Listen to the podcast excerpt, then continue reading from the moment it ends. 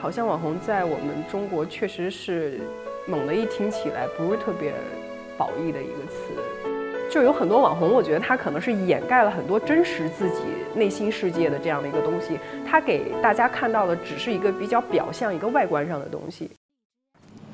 如果我们从来没有遇见过，你一定能找到一个更好的。像我这样的人啊，是不会有人真心对我的。不管你是一个什么样的人，我都会爱你。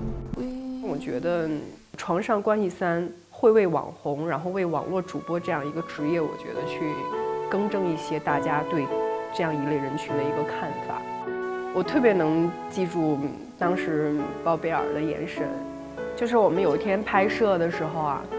刚好是金马奖那天颁奖，然后是周冬雨跟马思纯两个人都拿了影后，然后包贝尔说好羡慕他们啊，觉得说，嗯，一个演员能遇到自己喜欢的剧本，又能遇到很好的导演，然后可以拿到奖，然后这样的成就，他很羡慕，就是演员真正的演员可以演到好本子的。我说你也可以的。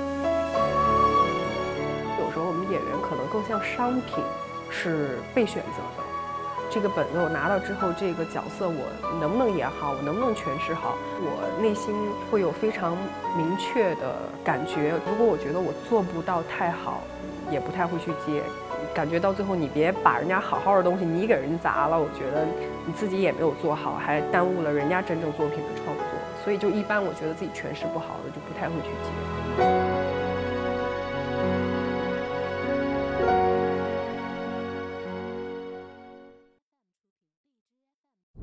前段时间我去做了个记忆手术，可是我把记忆拿过来以后，却清晰的看到了这个女的被人给害。我一直想找一个这样的机会去感谢她，因为当时拍的时候，这个角色是一个非常虐的一个角色，博哥当时就像我的一根救命稻草，就真的是到了那种地步，而且因为那几天的拍摄，真的那个时候觉得自己爱上博哥了。分不清了，是爱上角色里的他，还是他这个人。那个时候的状态我分不太清，因为当时拍那个戏的时候太辛苦了。我记得是导演当时在那儿一喊停之后，收不住了，嚎啕大哭。博哥就是一把就搂到怀里，就觉得孩子没事儿啊，就是哭吧哭吧，想哭就就哭那种，真的是哭得撕心裂肺的，就觉得多少年都没那么哭过。而且当时真的觉得博哥对于我太重要了。他那几天就是那段时间，他真的是一直支撑我的很重要 很重要的一个男人，而且我会觉得他太暖了，太温馨了，真的很感谢他。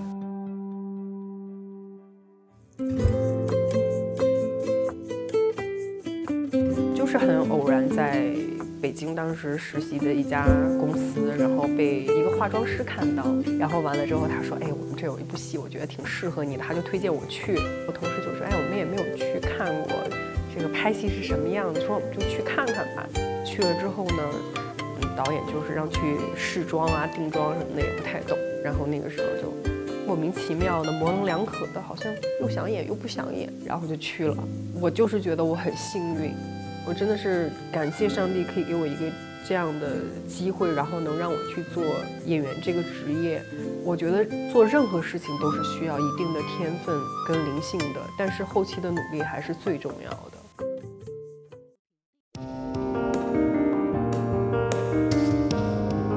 在最短的时间内可以尝试各种各样的人生，这个是最吸引我的地方。就是你几个月就去诠释一个人的一生，几个月就去。感受另外一个人的一生，这件事太有意思了。我当时拍春莹的时候，我都被人骂惨了，但我觉得哎贼高兴。有人骂你，其实也是对你的一种夸奖，变相的一种证明你演的真的够坏。而且我从来不怕大家只记住了这个角色，而没有记住你，没有关系，因为你本来呈现给你的就是这个角色，你看到的就是这个角色。那你要是看什么你都记住我，那岂不是我一点都不成功？就我演什么都是王真啊，那那就不好了。我希望我做的事情我就能做好，而且我不太喜欢半途而废。我是一个可能某些时候比较执拗的一个人，就一条胡同就走到底，不太会变来变去。所以我觉得不管你做什么，坚持很重要，这个太重要了。我曾经还看过一句话，就是不管你做什么，这件事儿你一直做，你做了十年，你可能就从什么都不是就变成了专家，对，因为你一直坚持。